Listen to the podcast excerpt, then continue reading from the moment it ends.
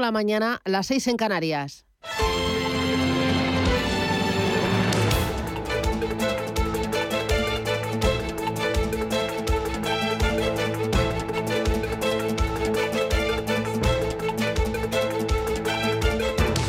Capital Intereconomía, con Susana Criado.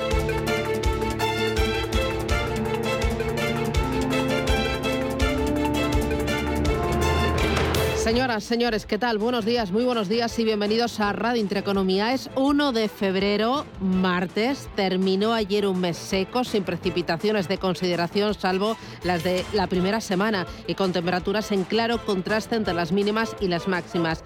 Hoy, en la mitad sur de la península, bajan las temperaturas a pesar de que el sol va a ser siendo bastante radiante. En Barcelona, 16 de máxima, en Bilbao, 12, en La Coruña, 14, en Madrid para hoy esperamos 15 graditos. El lo hemos visto pasar de refilón. Ya veremos que nos queda todo este mes. Y en Valencia, 19 graditos. Mirando al coronavirus, la incidencia baja casi 200 puntos, pero suben los pacientes hospitalizados. Las muertes de la sexta ola superan ya las de la quinta, 6.308.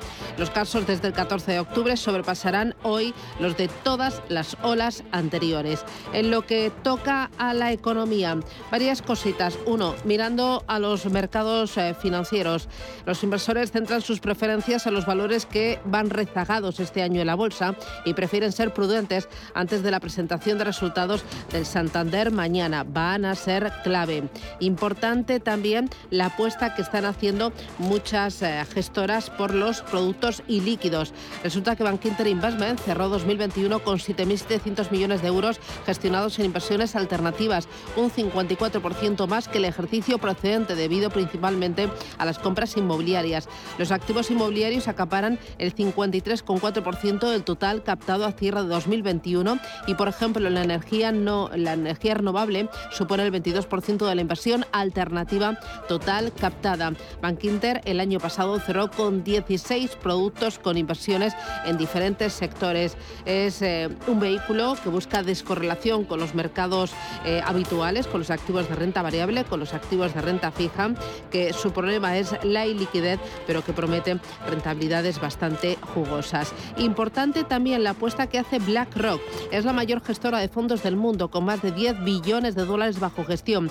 Bueno, pues no quiere llegar tarde al metaverso. Sí, la firma está convencida de que esta nueva realidad será la corriente principal de inversión durante esta década y se decanta por dividir su apuesta en dos grupos, las oportunidades en tecnología y hardware y las oportunidades entre las marcas de consumo.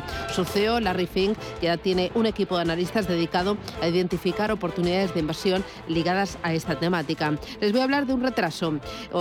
es Ibercaja. Saben que tenía previsto salir a bolsa ya en este arranque de año. El banco está trabajando con BME para las fechas para saltar al parque. Eh, la idea era el 11 de febrero, pero el equipo directivo contempla ahora darse un tiempo hasta que se normalice el mercado. El gobierno, hay que recortarlo, dio dos años extra para 2022 por la pandemia a Ibercaja para saltar al parque. Y otro dato que íbamos a llevar a la tertulia, eh, además de otras cosas que enseguida les contamos, muy importantes. ¿Sabía usted que el número de funcionarios ha crecido, pero que el 44% tiene más de 50 años? A ver, hay 2.728.700 empleados públicos a cierre de 2021, no, a julio de 2021. De ahí el 18,92% pertenecen al sector público del Estado mientras que el 59% está al servicio de las comunidades autónomas y el 22% de las eh, entidades locales. Este incremento de plantilla no ha rejuvenecido la plantilla. El 44% de los empleados públicos tienen entre 50 y 59 años, aunque los menores de 40 años han aumentado su peso, ahora son el 13%, pues Hacienda reconoce que sigue apreciándose la necesidad de incorporar nuevas generaciones. Un tema para debatir. Y hay mucho más, dos temas importantes para arrancar el día. Esto es Capital Intereconomía.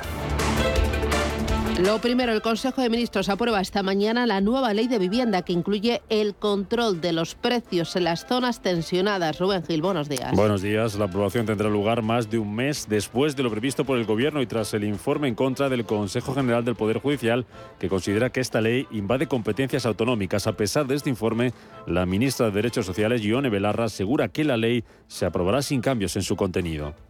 ninguna modificación de contenido sustancial que era esperable que este Consejo General del Poder Judicial, que lleva tres años con el mandato caducado y que está en una situación absolutamente excepcional, yo creo que era esperable que, igual que en otras ocasiones, se han opuesto a la ley solo si es sí, en su momento también a la ley del matrimonio igualitario y también a la ley de violencia de género en su momento, era esperable ¿no? que, que determinados poderes se opusieran a, este, a esta ley.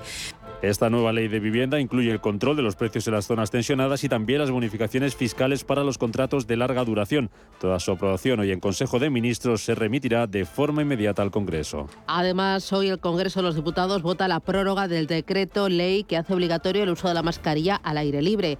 El Gobierno quiere sacarlo adelante y para ello ha incluido en el mismo decreto ley la revalorización de las pensiones con el IPC de 2021 y nuevas medidas sobre la contratación de sanitarios. Paloma Arnaldos, buenos días. Buenos días. La imposición de la mascarilla al aire libre en vigor desde el 24 de diciembre ha sido una medida muy cuestionada por la oposición, pero el Ejecutivo confía en que la norma salga adelante, entre otras cosas porque en ella también incluye medidas sobre contratación de personal sanitario, también sobre pensiones que dificultan que los grupos vayan a votar en contra. Concretamente, prevé la actualización del IPC de las pensiones no contributivas mínimas o de viudedad mediante un único pago. Por tanto, si no se convalida, dejará de ser obligatorio llevar mascarilla por la calle, pero los pensionistas no recibirán una paga compensatoria en abril de 2022.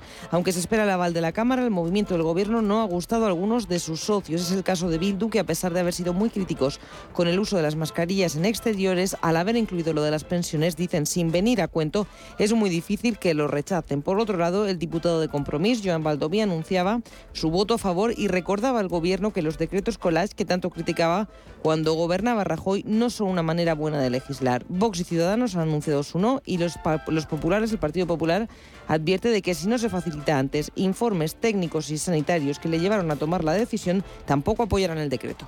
En los mercados las bolsas suben esta mañana gracias al impulso de las tecnológicas en una sesión a medio gas por el año nuevo chino. Manuel Velázquez, buenos días. Buenos días y también están subiendo las petroleras después de cerrar el mayor avance mensual en casi un año el mercado del eh, crudo. Un mes de enero en el que han caído todas las bolsas. Hoy sube Tokio un tímido 0,2% y está animándose el Sensex Indio. Ahora sube un 1,3% después de que el gobierno haya anunciado un presupuesto con más estímulos para este ejercicio. Siguen cerradas las plazas de Shanghai y Seúl. Hoy tampoco opera el Hansen de Hong Kong ni Singapur. Y por cierto que el Banco de la Reserva Australiana ha mantenido sin cambios su política monetaria. También hay que destacar el dato de actividad manufacturera en Japón, que crece al ritmo más alto en casi ocho años. Los futuros en los principales índices europeos eh, apuntan con subidas muy suaves, en torno a una décima porcentual para el DAX y para el CAC 40 parisino. Eh, también una jornada en la que de momento los futuros en Wall Street siguen en rojo, aunque son unas caídas muy suaves del 0,15%.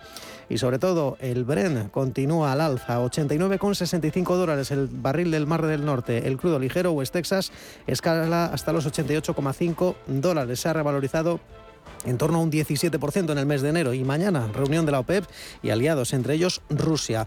Y para la agenda de hoy la referencia principal, los PMI manufactureros de España, Alemania, Francia, Italia, el conjunto de la zona euro, Reino Unido o Estados Unidos. Aquí en España vamos a conocer la cifra de alojamientos turísticos extrahoteleros de diciembre y el Banco de España publica crédito a familias y empresas en diciembre y el Euribor de enero. En clave comunitaria, Eurostat publica el paro de la zona euro, un paro que también vamos a conocer el de Alemania y de Italia, además del IPC de Francia. Y en Estados Unidos, Redbook semanal de ventas minoristas y los ingresos del sector servicios de enero. Titulares de la prensa económica, Elena Fraile, buenos días. ¿Qué tal? Buenos días. Se habla esta mañana en la prensa despierta hablando de ese cerco fiscal a las cripto y a las empresas fantasmas, porque Hacienda va a estrechar ese control con las visitas físicas y también con cartas de apercibimiento. Este es el titular destacado en la portada del diario Expansión esta mañana. En la portada del diario Cinco Días habla de los empresarios, dice que piden rebajas en todos los impuestos para impulsar el PIB sobre esas propuestas fiscales sobre sociedades. Dicen que debe, se debe corregir la doble imposición de los dividendos. Y en la portada del diario El Economista esta mañana, noticia, el mercado dice que pone la primera alza de tipos del Banco Central Europeo en 2022. Sería la primera subida del precio del dinero desde que le Clock Trichet en 2011. Son las 7 y 10, 6 y 10 en Canarias. Esto es Radio Intereconomía. Vamos ahora con titulares. En Radio Intereconomía. Las noticias capitales. Y empezamos con una noticia de última hora. Protagonista VS reduce sus ganancias un 18% en el último trimestre de 2021. En el conjunto del año, la entidad suiza registra un beneficio de 7.460 millones de dólares, un 13,7% más. Además, el dividendo propuesto por VS se eleva hasta los, hasta los 0,5 dólares. Hoy vamos a conocer cuentas de Alphabet, de Exxon, General Motors y Gillette en Estados Unidos. Aquí en Europa, las de Christian Dior, además Iberdrola, ACS y SACIR pagan hoy dividendo. La economía de la zona euro se ralentiza en el último trimestre por el aumento de los contagios en Europa. El PIB de la eurozona creció tres décimas en el cuarto trimestre del año, una menos de lo previsto. En el conjunto del año, la economía española terminó con un avance del 5,2% tras haber caído casi un 7% en 2020 por culpa de la pandemia. La inflación se modera en enero hasta el 6%. Es medio punto menos que en diciembre, según el dato adelantado por el INE, y aunque acumula 13 meses de tasas mensuales positivas, es su primer cambio de tendencia desde febrero del año pasado. La ministra de Economía, Nadia Calviño, espera que los precios se vayan moderando en los próximos meses. Hemos visto un rebote de los precios durante el año 2021 que todavía se prolongará en la primera parte de 2022. Hemos tenido un, una, eh, alza del IPC medio el año pasado del entorno del 3%. Este año podemos estar entre el 3 y el 4%, pero todos los organismos, eh, el Banco Central Europeo, el Banco de España, prevén que se producirá una caída de, este, de esta evolución de los precios en la segunda parte del año. El Gobierno movilizará 24.600 millones de los fondos europeos en la primera mitad del año. La mayor parte de ese dinero, 16.500 millones de euros, irá a parar a las empresas. Desde el Partido Popular, Pablo Casado pronostica que la Comisión Europea se dará cuenta el año que viene del engaño del Gobierno con estos fondos. La Comisión Europea, ¿qué te dice? Tiene que hacer usted una reforma educativa, una reforma laboral, una reforma fiscal, una reforma energética y una reforma de pensiones. ¿De acuerdo? ¿La han hecho? Sí. Todo ello contra reformas al Partido Popular. ¿Hacia qué dirección va? Hacia la contraria que todos los países de Europa. Si la reforma de las pensiones a lo que va es acabar el factor de sostenibilidad y el índice de revalorización que nos pidió Europa en los años 12 y 13, pues dirán que eso no ha funcionado. Si la reforma fiscal, en vez de hacer lo que ha hecho Scholz en Alemania, socialista, que ha bajado 30.000 millones de euros los impuestos, es subir los 9.000 millones, o como dijo ayer Podemos, otros 50.000 millones el año que viene y el siguiente, pues Europa dirá, oiga, usted va a quebrar. Esquerra Republicana de Cataluña confirma que votará en contra de la reforma laboral. Su portavoz, Marta Vilalta, acusa al gobierno de inmovilismo en la negociación. Queremos mejorar esta, este acuerdo de reforma laboral porque creemos que se queda corto. Y esto, desgraciadamente, es lo que, se, lo que no quiere, lo que está eh, negando el gobierno del Estado, a tener margen de mejora, a poder negociar este margen de mejora de esta reforma laboral que se queda corta, que es muy poco ambiciosa respecto a aquello que defendíamos, defendían, sobre todo también los grupos que forman parte del gobierno del Estado, también los sindicatos, se queda muy corto. De momento, 48 horas para que se vote en el Congreso, el gobierno todavía no cuenta con los apoyos necesarios para sacar adelante la reforma laboral. El IBEX 35 cierra enero con una caída superior al 1%. 1,16% se ha dejado el selectivo español en el primer mes del año. Ayer subía un 0,03 y hoy abrirá desde los 8.612 puntos. Más asuntos que nos deja el día. Anthony Blinken hablará hoy por teléfono con su homólogo ruso. El secretario de Estado de Estados Unidos mantendrá una conversación con Sergei Lavrov para intentar rebajar la tensión en Ucrania. En las últimas horas, Joe Biden ha advertido a Rusia de que sufrirá severas consecuencias si abandona la vía diplomática. El primer ministro británico Boris Johnson pide perdón por las fiestas en Downing Street. Pero se niega a dimitir. Lo primero de todo, lo siento. Lo siento por las cosas que hicimos. Simplemente no fueron correctas. Y siento también la forma en que se manejó este asunto. No se suele ver todo esto con las reglas. Esta pandemia ha sido dura para todos. Pedimos sacrificios y todos tuvimos que hacer los sacrificios más extraordinarios para no reunirnos con nuestros seres queridos, no visitar a nuestros familiares antes de que mueran y entiendo el enfado. No es suficiente para decir lo siento. Las declaraciones de Johnson llegan después de que su gobierno publicara un avance del informe de la alta funcionaria Sue Gray sobre las fiestas en Downing Street durante la pandemia que concluye que los eventos no deberían haberse permitido. Y en cuanto a la evolución de la pandemia, la incidencia acumulada se sitúa por debajo de los 3.000 casos. Algo que no pasaba desde finales de la Navidad. Sanidad notificaba ayer 182.000 nuevos positivos desde el pasado viernes.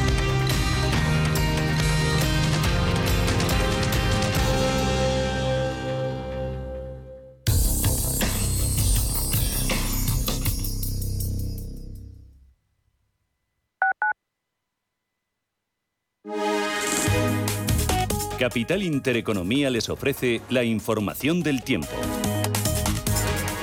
Muy buenos días. Por hoy martes tendremos cielos nubosos en el tercio norte peninsular, con precipitaciones en general débiles y dispersas, más probables en montaña, que irán cesando durante el día. Se darán intervalos de nubes bajas en el resto de la meseta norte y sistema central e ibérico, mientras que en el resto del país tendremos cielos poco nubosos o despejados. Las temperaturas máximas bajarán en la mitad sur peninsular y de forma más notable en el sureste.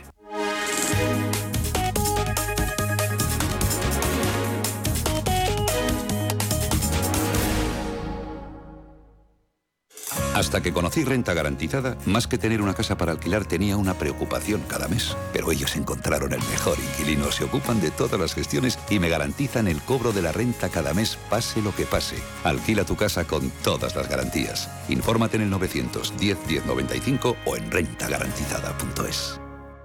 Finanbest, ganadores del premio del diario Expansión a la cartera de fondos de inversión más rentable en 2021 en categoría conservadora. Finanbest, cinco estrellas Morningstar para nuestro plan de renta fija mixta. Finanbest, gestor automatizado líder en rentabilidad por tercer año consecutivo. Finanbest, tú ganas.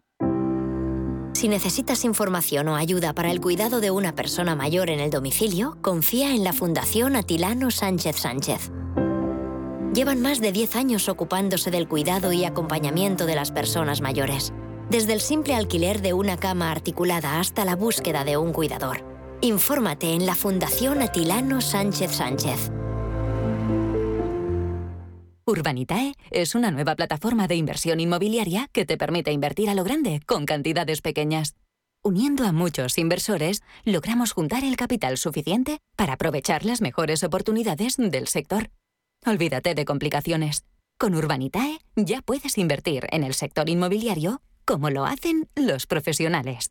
¿Sabías que diariamente estamos expuestos a agentes oxidantes responsables de nuestro envejecimiento? Sirtuvit, de Laboratorio Sanroch, es un complemento alimenticio a base de los más potentes antioxidantes conocidos. Contiene coenzima Q10, resveratrol, ácido alfa-lipoico y vitaminas A, C y E que ayudan a protegernos del envejecimiento celular, contribuyendo a la protección de las células frente al daño oxidativo. Sirtuvit, de Laboratorio Sanroch, porque tú eres lo primero.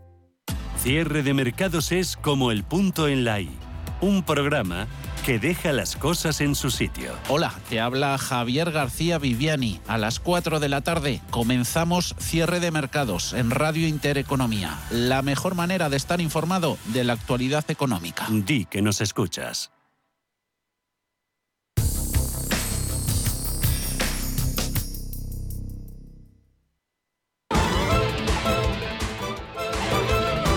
Luz, la tecnológica de energía verde, patrocina este espacio.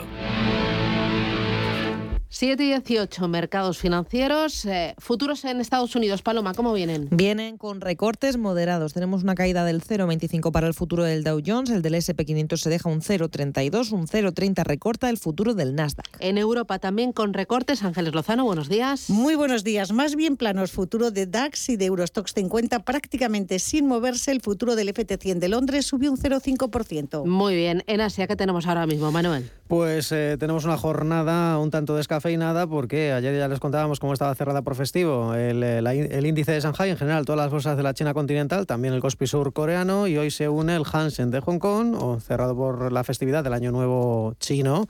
Ha comenzado hoy, ya se está celebrando y va a estar cerrada toda la semana las bolsas eh, de la China continental y tampoco opera, por si fuera poco, el índice de Singapur. Tenemos las referencias de Tokio, que sube un tímido 0,2%.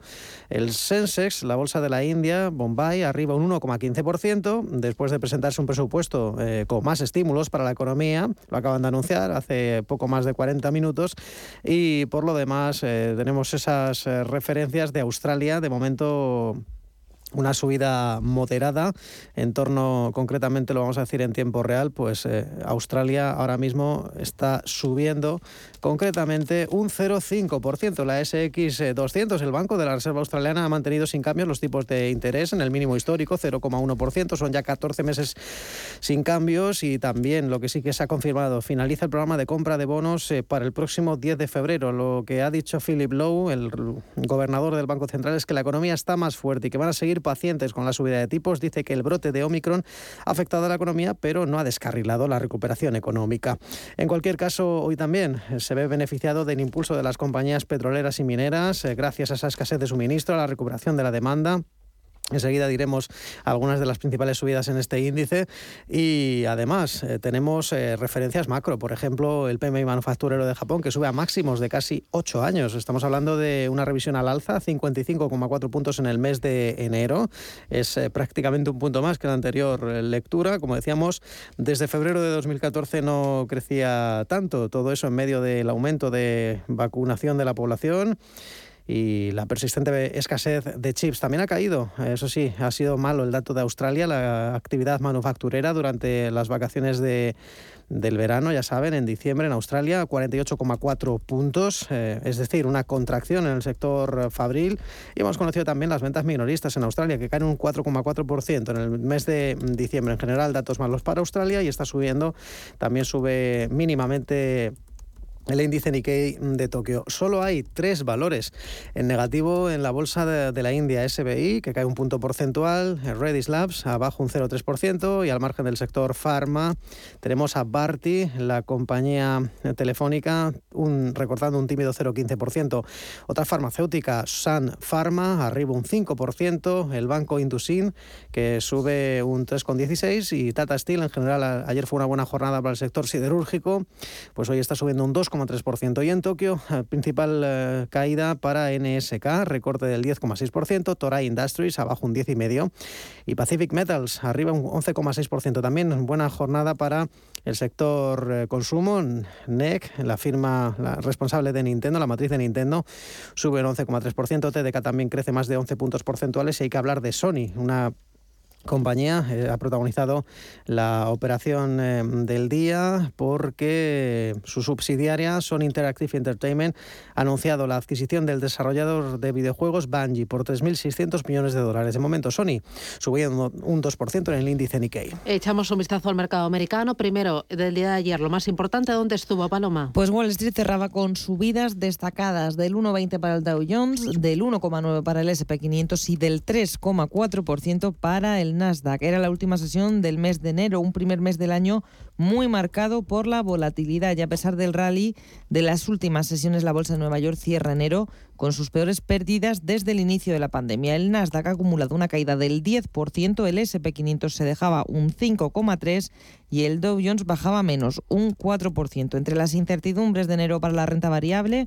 la subida de tipos que confirmaba finalmente la Reserva Federal, también el conflicto geopolítico entre Rusia y Ucrania, mientras que la persistente subida de la inflación presionaba al alza la rentabilidad en el mercado de deuda. Precisamente los rendimientos del bono del Tesoro de Estados Unidos han sido muy sensibles a las expectativas de inflación y subían el lunes a cerca de sus niveles más altos desde febrero de 2020. A esta hora tenemos el bono americano a 10 años en 1,77. En cuanto a las empresas, los títulos de Tesla ganaron un 9,2% después de que Credit Suisse elevara su calificación, la calificación de las acciones del fabricante de automóviles eléctricos, mientras que Netflix rozaba el 10% después de que Citigroup elevara también los títulos de la compañía hasta comprar. Spotify además subía un 11,6% después de que también Citigroup elevara los títulos de la empresa también hacia comprar. Las acciones de Moderna subieron un 5% el lunes después de que la vacuna contra el COVID-19 de la compañía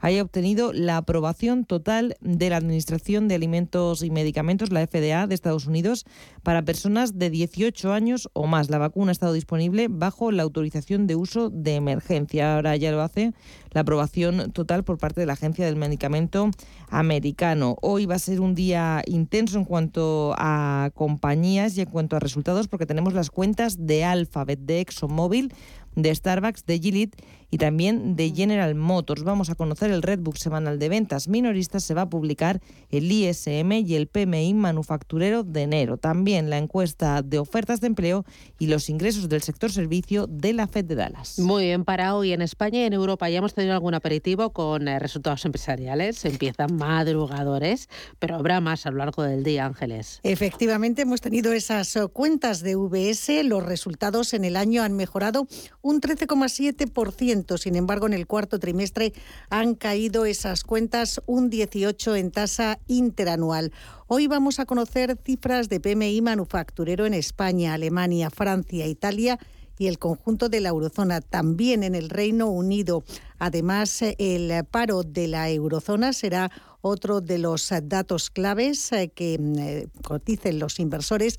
Y en el apartado empresarial pagan dividendo Iberdrola, ACS y SACIR. Entre los valores protagonistas vamos a mirar a Repsol, porque finalmente Perú ha decidido paralizar la actividad de la compañía española en sus aguas tras el vertido de crudo. El gobierno peruano alega que la petrolera española no ha evidenciado acciones claras de limpieza y no ha mm, puesto remedio a lo que ha sucedido. También miraremos a CAF, la compañía auxiliar de ferrocarril, se adjudica con SAPIR el tren ligero de Tel Aviv, eh, que le supondrá 525 millones de euros. La empresa logra así su segundo gran proyecto en Israel tras el tranvía en Jerusalén. Y Esquirrel Media, la antigua Vértice 360, ha anunciado la ejecución de compra de NetTV, Iberalia Cine, Abocento y Walt Disney Company, según un comunicado mm, remitido a la CNMV. La operación eh, supone 22,3 millones de euros y ya ha recibido todas las autorizaciones necesarias. Muy bien. Del día de ayer, el eh, índice prácticamente plano. Desde que arrancó el año ha perdido un 1% prácticamente, ¿no? Sí, un 1,16%. Los mejores eh, valores del mercado español en el mes,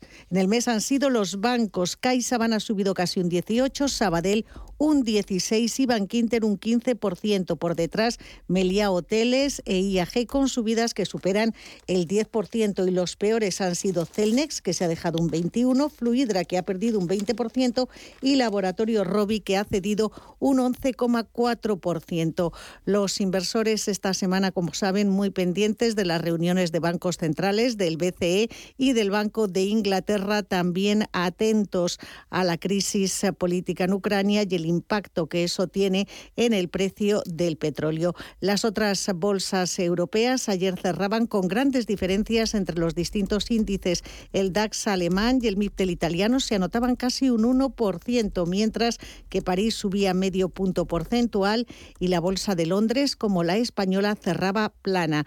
Parece mm, que está difícil eh, tener tendencia y que este mes de enero que comenzaba muy bien, finalmente ha terminado con recortes. Escuchamos a Gonzalo Lardíez, gestor senior de renta variable europea de Ambank todo el tema geopolítico que duda cabe que añade incertidumbre. Eh, si eso pues se mitigase en próximas semanas, pues daría algo más de, visibilidad. Eh, los bancos centrales pues también están, eh, digamos, esa inflación que era transitoria ahora no lo es tanto. Entonces habrá que esperar a ver cómo se van produciendo los acontecimientos en estos dos meses que todavía queda del primer trimestre, si la geopolítica se reordena y si los bancos centrales tienen unos escenarios pues, de, inflación que no sean tan, tan importantes. Estas primeras cuatro semanas, pues esa visibilidad todavía es muy reducida.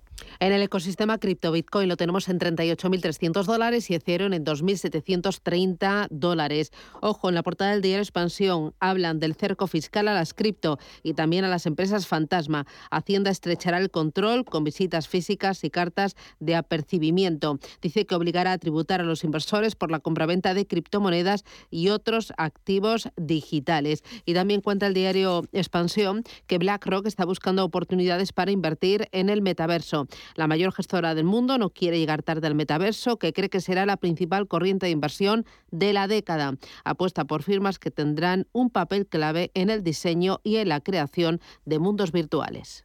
Hola Luz, la tecnológica de energía verde, ha patrocinado este espacio. Número uno mundial en el ranking ESG de compañías eléctricas. Marca mejor valorada del sector. Primera opción del consumidor a la hora de contratar electricidad. ¿Y ahora? Ahora en Hola Luz lideramos una revolución para transformar 10 millones de tejados en energía 100% verde para el mundo. Es la revolución de los tejados. Hola Luz. ¿Buscas hipoteca y aún no has dado con la tecla? Descubre la hipoteca online del Santander, digital desde el principio y con un gestor personal que te acompañe y resuelve tus dudas hasta el final, para que puedas gestionarla desde donde quieras y cuando quieras, con información del estado de tu solicitud en todo momento. Compara, elige, encuentra, simula tu cuota y compruébalo tú mismo en bancosantander.es.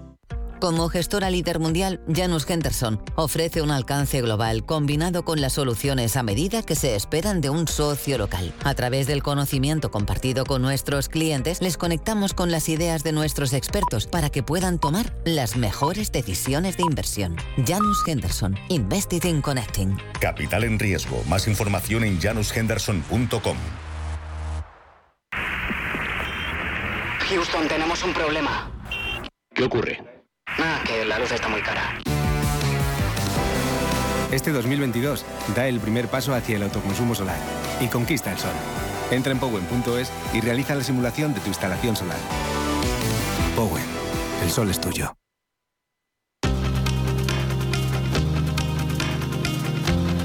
La información al minuto, la actualidad al momento. Capital Intereconomía.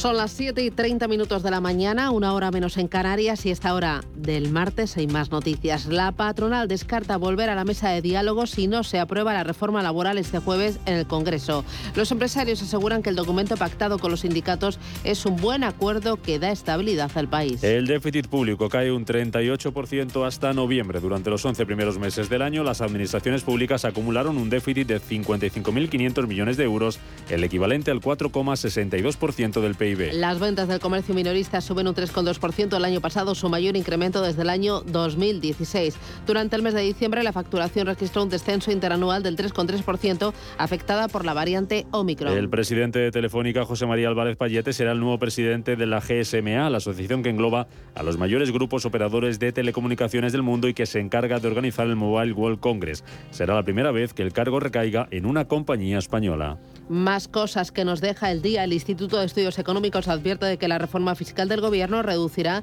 el PIB en 60.000 millones. El organismo también prevé una, la pérdida de un millón de puestos de trabajo. Y la luz comienza febrero con una nueva caída del 7% y sumará tres días seguidos de descensos, aunque seguirá por encima del umbral de los 200 euros por megavatio hora. Por franjas horarias, el precio más caro se registrará entre las 7 y las 8 de la tarde.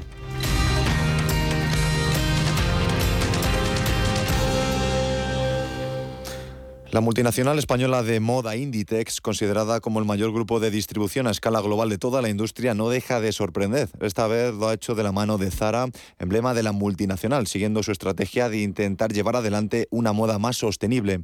De esta forma, la empresa Lanzatech ha anunciado una colaboración con Inditex que ha originado una colección cápsula de su marca Zara que se caracteriza por incorporar tejidos fabricados con emisiones de carbono que se suelen denominar Carbon Smart, evitando de esta forma su emisión a la atmósfera. Ser una empresa Red Infinity es disfrutar de la mejor conexión de fibra, es tener voz y datos ilimitados, es contar con centralita virtual para no fallar nunca. Porque nada puede parar tu empresa, con Red Infinity disfruta de todo eso y mucho más, ahora con un 30% de descuento. Llama gratis al 1500. Vodafone Business. Together we can. Si mantienes la cabeza en su sitio, cuando a tu alrededor todos la pierden, si crees en ti mismo cuando otros dudan, el mundo del trading es tuyo. Trading 24 horas, un sinfín de oportunidades. Cuando ves la oportunidad, IG. Todas las operaciones conllevan riesgo. 76% de las cuentas de inversores minoristas pierden dinero en la negociación de CFD con este proveedor. Debe considerar si comprende el funcionamiento de los CFD y si puede permitirse asumir un riesgo elevado de perder su dinero. No sé de dónde vamos a recortar más. ¿Sabes lo que es la eficiencia energética? NES te demuestra que sí puedes ahorrar más en energía. En NES son expertos en ahorro y auditorías energéticas. Trabajan con las mejores empresas y al mejor precio. Ellas les avalan. Infórmate en NES.es. Te realizamos un estudio de forma gratuita. Pregunta y contacta en info.nes.es.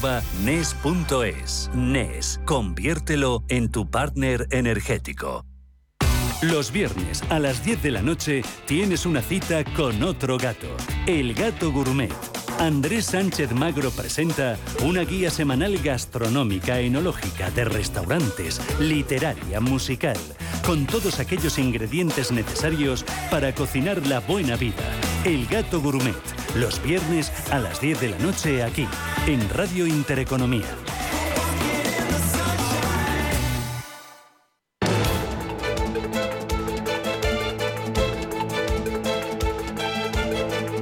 Primer análisis de la mañana. Con Miguel Ángel Bernal. Bernal, ¿qué tal? Buenos días.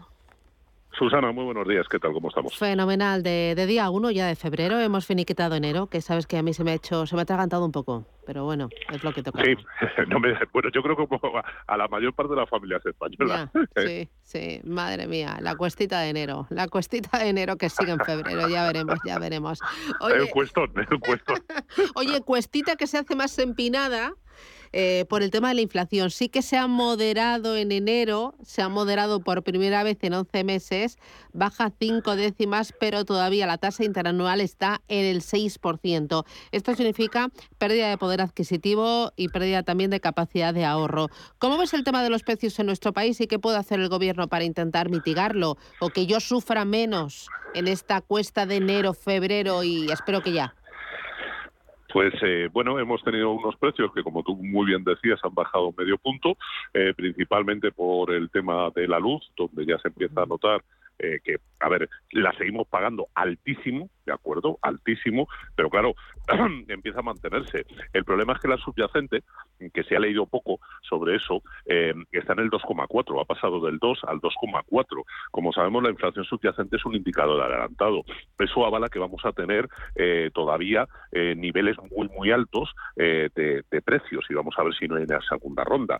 Digo una segunda ronda porque el próximo mes habrá que mirar con lupa qué ocurre con el petróleo. Lo tenemos en máximos, eh, llenar el depósito de gasolina o de diésel en este momento pues es bastante caro, se están pagando mm. un tanto ambos combustibles a los niveles más altos que hay y bueno, pues eh, no son buenas noticias las que hay sobre, sobre los precios. Yo calculo que podemos estar entre un 3,5-4% en diciembre, muy, muy alto. Y eso ya lo notan las familias, ¿eh? porque ha subido el Euribor, por ejemplo. Bueno, eh, tenemos ahí un poquito de oxígeno con los fondos que van a llegar desde Europa. El Gobierno ha dicho que va a movilizar más de 24.000 millones de euros de ese fondo europeo en los próximos meses. Eh, una cosa entiendo que es que se movilicen y otra cosa es que se ejecuten, ¿no?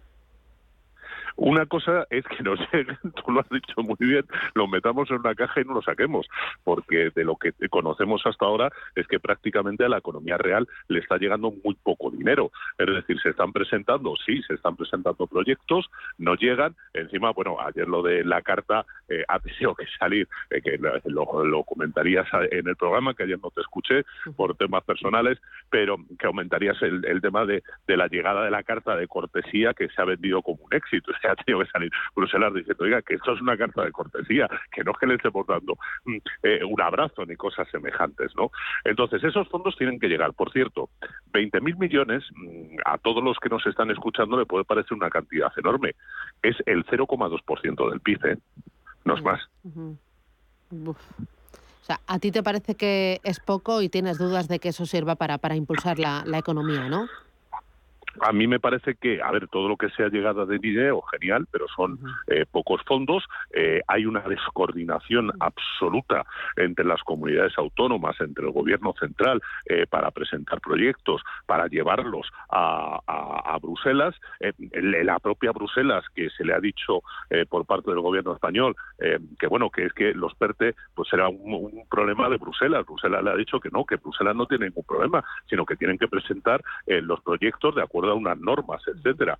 Entonces vamos a ver qué, qué es lo que ocurre, pero desde luego aquí eh, lo que sí estamos viendo, o por lo menos yo percibo, es que hay un descontrol absoluto eh, con algo que para la economía española es bastante importante, que es precisamente esa llegada, porque es una economía que ha sufrido muchísimo, que por sus características es una economía muy cíclica, muy de temporalidad.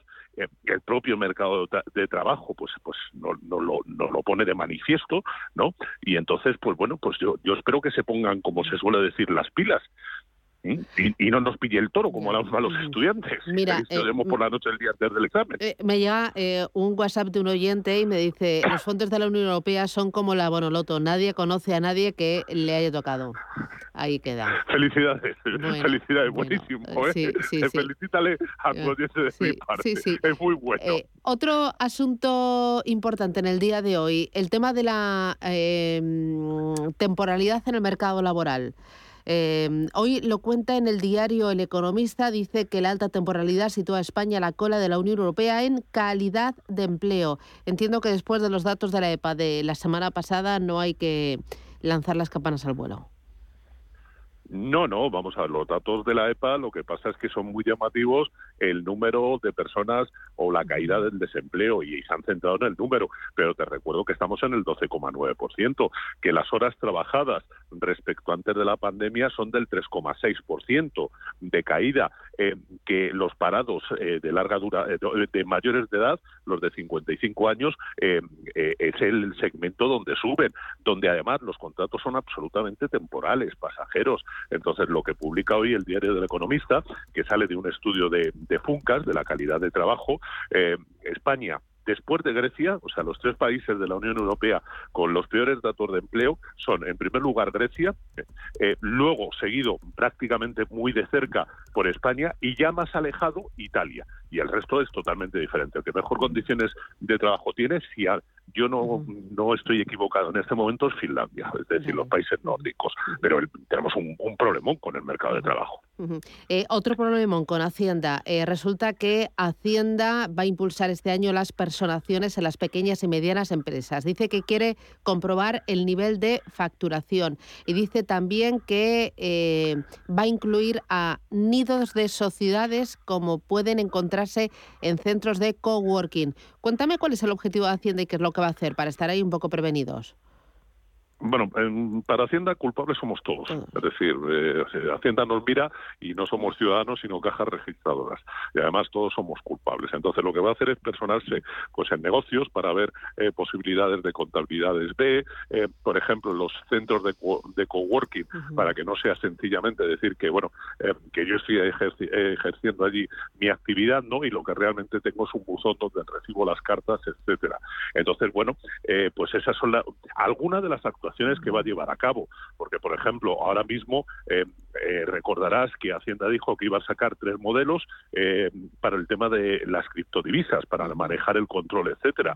Eso después de la sentencia del famoso 720 del TJUE lo complica muchísimo probablemente mm, es una noticia, y espero no equivocarme, en, dentro de dos o seis meses con otro fuerte varapalo al gobierno por el tema de las indemnizaciones.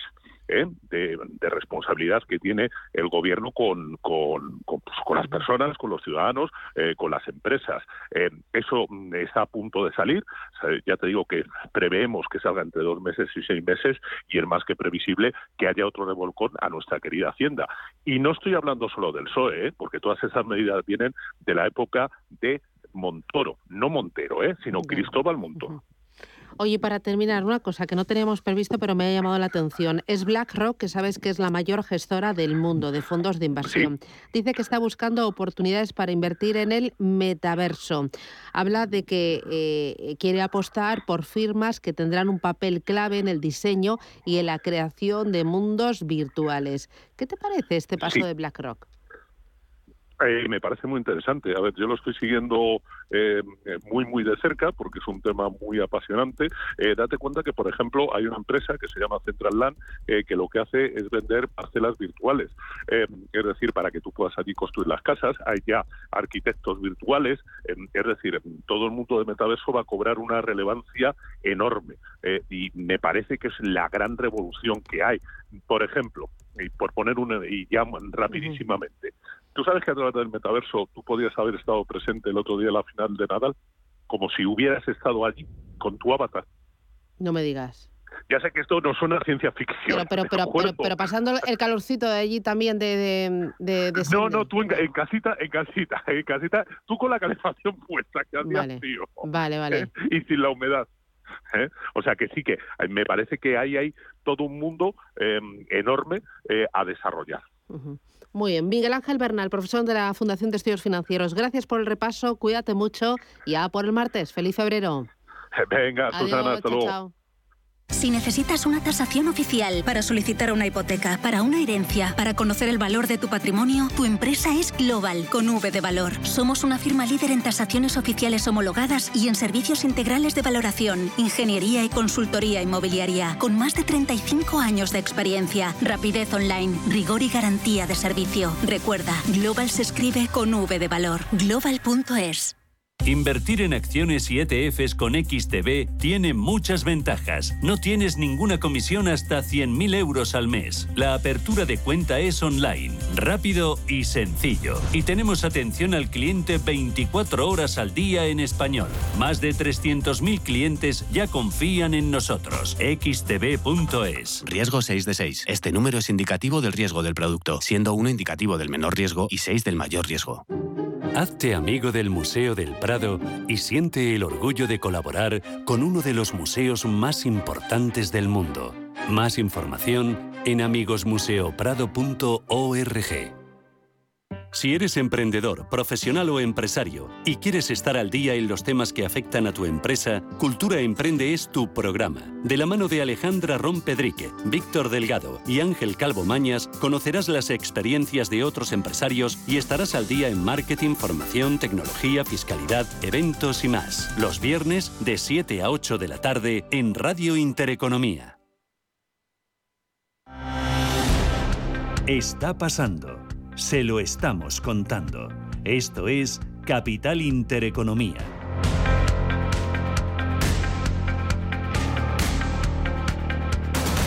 Prensa económica y prensa nacional que traen hoy los principales diarios, Elena. Bueno, pues comenzamos con el diario Expansión que habla precisamente de cómo Hacienda va a estrechar el control con visitas físicas y cartas de apercibimiento y lo va a hacer porque habla de ese cerco fiscal a las cripto y también a las empresas fantasmas. Vigilará los negocios con ingresos anormales y reforzará el control sobre las deducciones fiscales. Obligará también a tributar a los inversores por la compraventa de criptomonedas y otros activos digitales. Habrá un control estrecho sobre personas que simulan vivir fuera de España para pagar menos impuestos y se pondrá el foco en aquellos domicilios en los que parecen o aparecen registradas decenas o centenares precisamente de empresas. Este es el titular destacado esta mañana en la portada del diario Expansión. También comparte protagonismo, en este caso con Ibercaja, que estudia, dice, posponer su salida a bolsa y también se habla en esta portada de ese primer gran fenazo en los proyectos de renovables. Es que parece que el volumen en renovables operativos y en proyecto parecen tocar eh, techo. En la portada del diario Cinco Días, protagonista los empresarios, dice que piden rebajas en todos los impuestos para impulsar el PIB. Sobre esas eh, propuestas fiscales, proponen sobre sociedades corregir la doble imposición de los dividendos, sobre las cotizaciones, proponen reducirlas del 31,13% hasta el 22,2% europeo y sobre el patrimonio, pretenden eliminarlo y, tomar ese tipo de interés eh, máximo al 15% en sucesiones. También protagonista en esta portada, la banca privada dice que afina la reconversión de miles de SICAP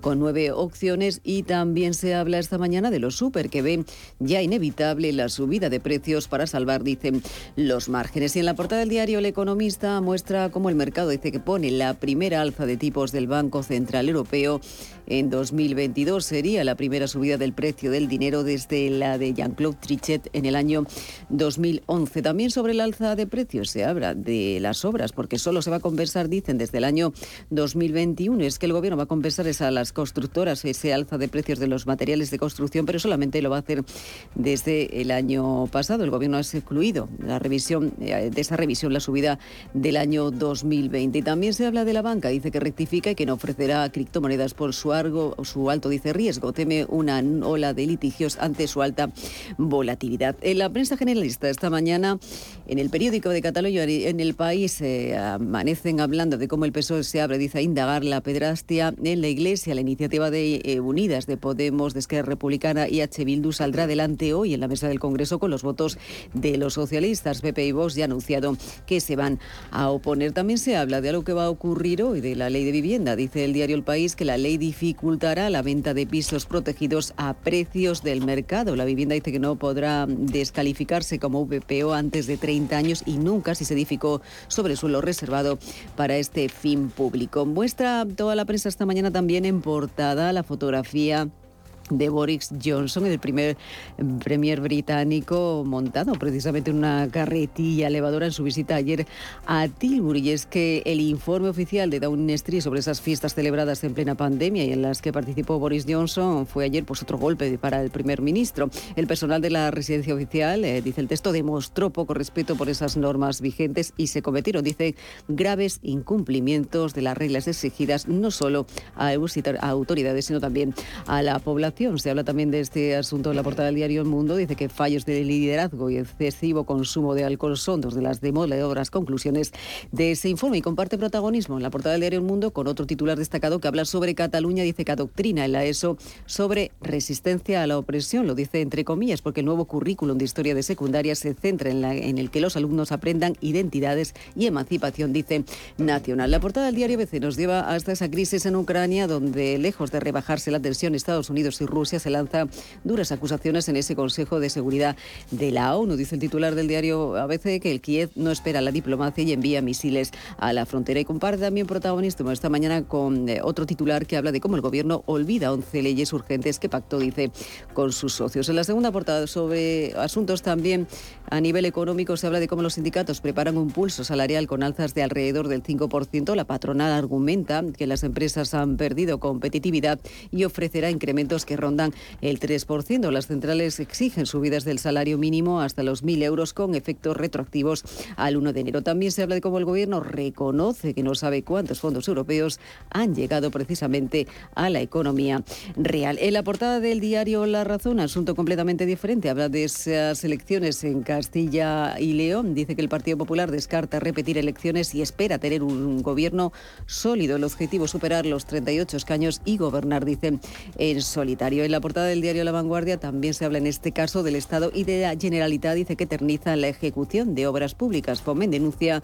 que los proyectos de inversión se incluyen en los presupuestos y no se terminan hasta más de una década después. Me voy a quedar con la tribuna del diario Expansión. La inflación afectará tanto a las acciones como a los bonos. Lo escribe Nouriel Rubini. Dice la inflación más alta lleva a pérdidas en las acciones y los bonos como en los años 1970. Este profesor emérito de la Escuela de Negocios STEM en la Universidad de Nueva York cuenta que todos los inversores que siguen la regla de 60-40 deberían empezar a diversificar sus carteras para protegerse de la creciente inflación global. Y en la contraportada del diario Expansión, Spotify intenta frenar la crisis tras la marcha de Neil Young. El músico canadiense eh, ha retirado su obra del servicio de streaming en protesta por los podcasts del influencer Joe Rogan, que dudan de la eficacia de las vacunas. Spotify pagó más de 100 millones en 2020 para ofrecer el podcast de Rogan totalmente en exclusiva.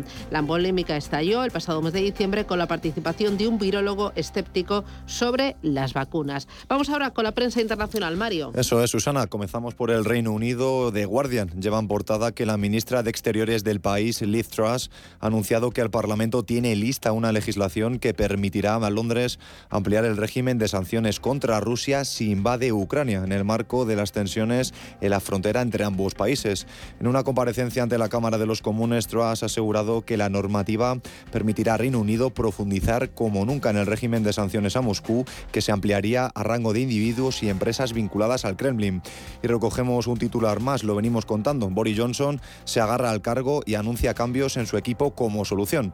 Perdón por las cosas que hicimos mal, palabras que recoge el diario, mientras la oposición la acusa de no tener vergüenza y de vulnerar el Estado de Derecho. No está a la altura cargo. Continuamos en Francia. El Le Figaro lleva en portada que Manuel Macron y Vladimir Putin han vuelto a mantener una conversación telefónica para tratar sobre la crisis de Ucrania y la tensión entre Rusia y la OTAN.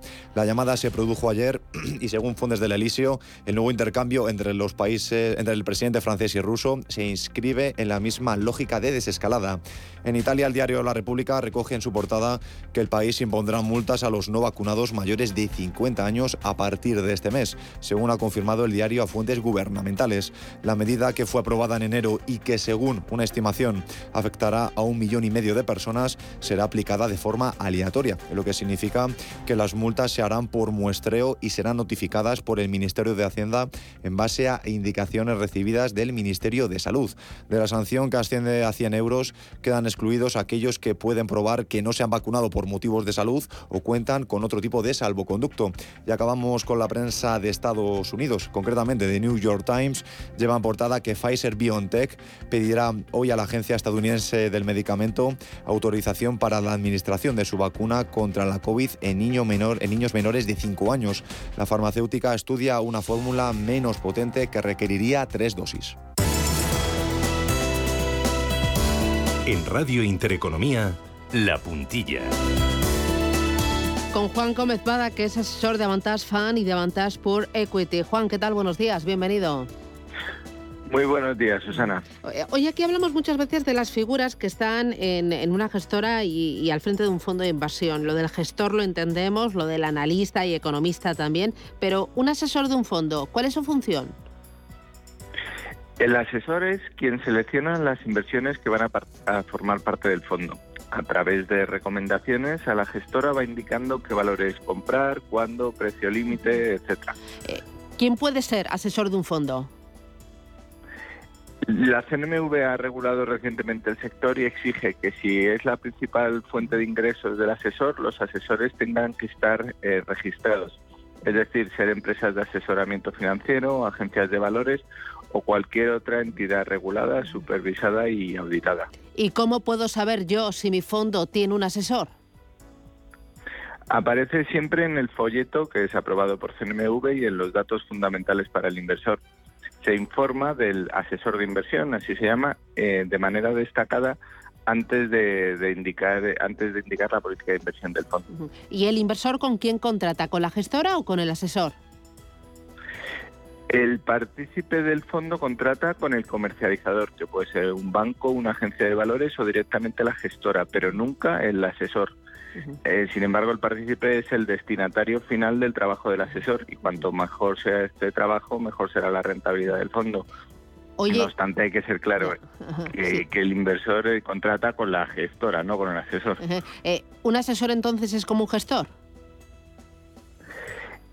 Un asesor es un director de inversiones externo a la gestora. Tiene criterio de inversión diferenciado y habitualmente eh, pone su nombre o marca al, fondo que asesora. ¿Y qué pasa si una gestora no sigue las recomendaciones de un asesor?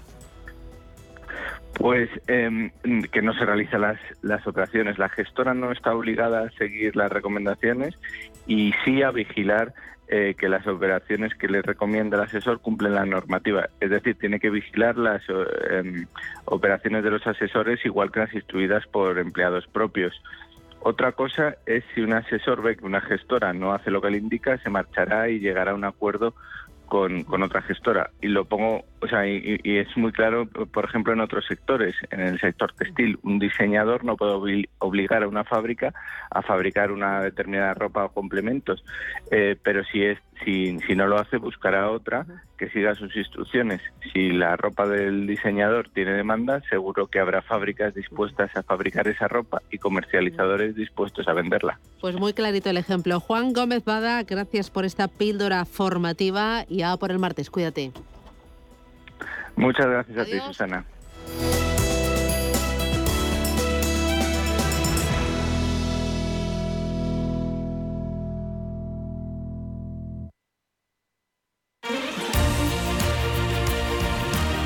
Intereconomía. Eres lo que escuchas.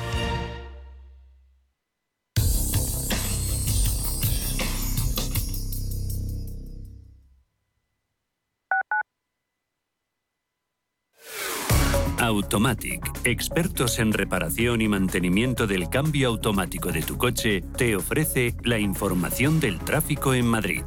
Son las 7 y 58 de la mañana. Conectamos con las pantallas del ayuntamiento para ver cómo está el tráfico en Madrid. Inmaculada Alanderas, muy buenos días. Hola Mario, muy buenos días. Tenemos una hora punta que hoy le está costando arrancar, pero en fin, ya lo va haciendo. Ya se van produciendo las primeras retenciones en los accesos y en esta conexión vamos a destacar sobre todo la entrada de la carretera de Colmenar, que es la que tiene más tráfico respecto a lo habitual, la entrada hacia el nudo norte y el acceso desde ese tramo de M30. Y hablando de M30, mucha precaución los conductores que se mueven por el lado este, de norte a sur que siempre lo hacen con tranquilidad. Bueno, pues tenemos un accidente a la altura de la 3 en la calzada central. Está ocupado el carril derecho sentido sur y por ello tráfico lento a partir de O'Donnell. Automatic, expertos en reparación y mantenimiento del cambio automático de tu coche, te ha ofrecido la información del tráfico en Madrid. En Automatic nos encantan que las acciones sean seguras, sin riesgos. Mira hacia adelante. Invierte en el cuidado de tu cambio automático y rentabiliza con la experiencia del especialista en cambios automáticos. Apuesta por Automatic y obtén buenos resultados. No te la juegues. Automatic.es. Automatic. Reparación y mantenimiento del cambio automático. Restaurante Inari Moraleja, tu japonés del Soto de la Moraleja junto al restaurante Kionansui. Comprometidos con la calidad, comprometidos con su seguridad. Reservas y pedidos en el 910-070356 o en grupoinari.es, un restaurante del Grupo Inari.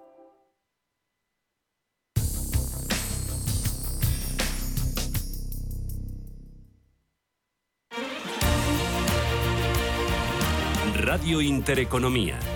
Eres lo que escuchas.